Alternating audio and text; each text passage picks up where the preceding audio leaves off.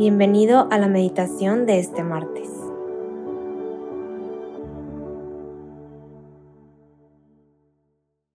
En el nombre del Padre, del Hijo y del Espíritu Santo. Amén. Ven Espíritu Santo, dador de luz, ilumínanos con esa fuerza infinita que tienes. Prepáranos para este encuentro con Jesús. Abre nuestra mente y nuestro corazón para escuchar entender y saber aplicar las enseñanzas de este día, y que como María estemos preparados para los grandes planes que tienes para nosotros. El día de hoy, martes 27 de diciembre, meditaremos el Evangelio de Juan, capítulo 20, versículos del 2 al 9. El primer día de la semana, María Magdalena echó a correr, y fue donde estaba Simón Pedro y el otro discípulo a quien tanto quería Jesús, y les dijo, se han llevado del sepulcro al Señor, y no sabemos dónde lo han puesto. Salieron Pedro y el otro discípulo camino del sepulcro. Los dos corrían juntos, pero el otro discípulo corría más que Pedro. Se adelantó y llegó primero al sepulcro, y asomándose vio las vendas en el suelo, pero no entró. Llegó también Simón Pedro detrás de él y entró en el sepulcro. Vio las vendas en el suelo y el sudario con el que le habían cubierto la cabeza, no por el suelo con las vendas, sino enrollado en un sitio aparte. Entonces entró también el otro discípulo, el que había llegado primero al sepulcro. Vio y creyó, porque hasta entonces no se había entendido las escrituras según las cuales Jesús tenía que resucitar de entre los muertos. Palabra del Señor. Gloria a ti, Señor Jesús. Este Evangelio siento que trae consigo una lección enorme para los apóstoles que lo vivieron para las personas que lo escucharon y también para todos nosotros. Quisiera que te imaginaras un poco estar en esta escena. Estás tú en esta ciudad y llegan unas personas a decir lo que vieron, que nadie se los contó, sino que lo están diciendo desde su experiencia, en donde te dicen que no está el cuerpo que hace días dejaron sin vida en ese sepulcro. Una afirmación de alegría, pero a su vez de mucha duda. Y es eso, duda de creer en algo más allá de lo que controlamos o somos capaces de observar. Creo completamente en que todas las personas que escucharon esta historia en esos tiempos dudaron. Claro que dudaron de que eso hubiera pasado. Y es lo que considero que para mí Jesús hoy nos quiere dar a conocer. Que necesitamos tener fe. Siempre he pensado que la fe es como el viento y el amor.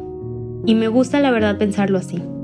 Porque es algo que no puedes tocar ni oler solo lo sientes, pero sí lo puedes observar en cada una de las acciones que hacemos. La fe es algo que no se puede explicar, pero se puede vivir. Es esa motivación al despertar, el creer que cada día puedes ser mejor persona, el motivarte a ayudar al prójimo, el colaborar en tu comunidad o simplemente en pasar un tiempo con tu familia. La fe es un acto de amor, de poder creer que hay algo más grande de lo pensado, de dejarte guiar y confiar en que todo va a estar bien si ofreces tus planes y tus días a Él. La fe se vive, no solo se habla. Algo que creo es que el mundo no quiere que le hablen más de Jesús. El mundo quiere ver a Jesús. Y eso solo es posible dando ese brinco de fe, confiando en que somos un instrumento para vivir el reino de Dios aquí en la tierra. San Francisco de Asís decía que empezáramos haciendo lo ordinario y terminaríamos haciendo lo extraordinario. Y es eso, somos los encargados de hacer que no solo se hable de esta fe, sino que seamos un ejemplo vivo de ella. Que seamos ese Simón Pedro y Juan al ver el sepulcro vacío, creer y correr y contárselos a todas las personas que veamos, y que confiemos en que Jesús tiene algo preparado para nosotros. Y el día de hoy solo quiero que te comprometas a hacer algo ordinario, algo donde tú consideres que eres ese portador de fe hacia los demás y que esa acción se convierta en una cadena para todos los demás. Y que le digas a Jesús en tu oración que tienes manos y pies y un corazón dispuesto a dar el sí como lo hizo María.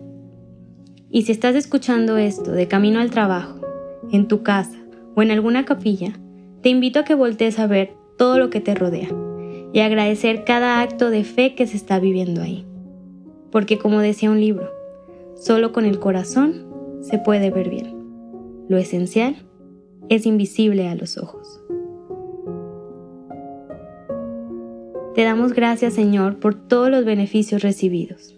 A ti que vives y reinas por los siglos de los siglos. Amén. Cristo, Rey nuestro, venga a tu reino. María, Reina de los Apóstoles, enséñanos a orar. En el nombre del Padre, del Hijo y del Espíritu Santo. Amén.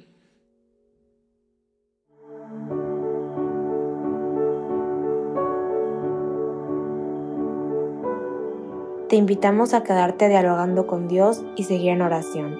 Nos escuchamos mañana.